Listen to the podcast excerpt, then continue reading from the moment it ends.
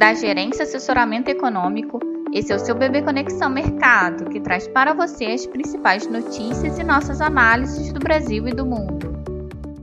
Bom dia, sexta-feira, dia 25 de agosto de 2023. Eu sou Adriana Lima e vou apresentar um panorama sobre os principais mercados. No exterior, atenções voltadas para os discursos de Powell e Lagarde dão um tom dos mercados. Segundo dia do simpósio de Jackson Hole, engloba os discursos do presidente do Fed, Jerome Powell, às 11h05 e de Cristina Lagarde, presidente do BCE, às 16 horas. Acreditamos que Powell sustentará o discurso dependente dos dados, ratificando as incertezas sobre os efeitos da política monetária acumulada até agora. Além disso, a discussão de que a taxa neutra dos Estados Unidos está mais elevada não deve ser ratificada pelos dirigentes do Fed.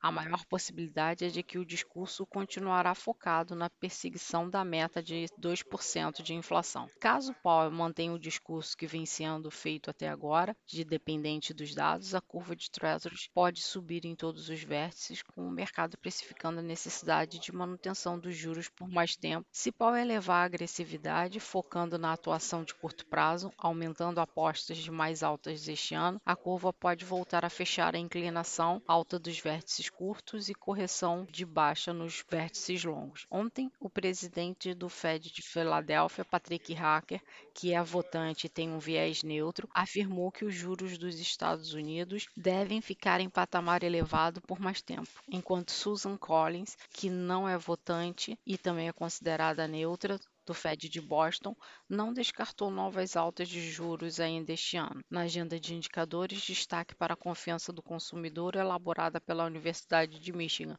que pode mostrar uma certa deterioração na passagem de julho para agosto. Atenção também deve ser dada às expectativas de inflação de um ano e de cinco anos que saem dentro do indicador. Na Alemanha, o PIB do segundo trimestre ficou estável ante o primeiro trimestre, conforme o esperado. Sendo assim, a expectativa para o dia fica toda em torno do discurso de Powell e dentro da nossa visão, diante do discurso que deve ser ratificado do último documento do, do FONC e também dos últimos discursos dos membros do Fed, isso deve trazer uma expectativa de um dólar fortalecido frente às moedas principais e moedas emergentes, as taxas dos treasuries devem permanecer em alta e queda para as bolsas e commodities. E esse ambiente internacional deve ter grande influência para os nossos ativos no dia aqui no Brasil. Em termos de agenda no Brasil, o maior destaque fica para o IPCA 15 de agosto, onde os investidores irão analisar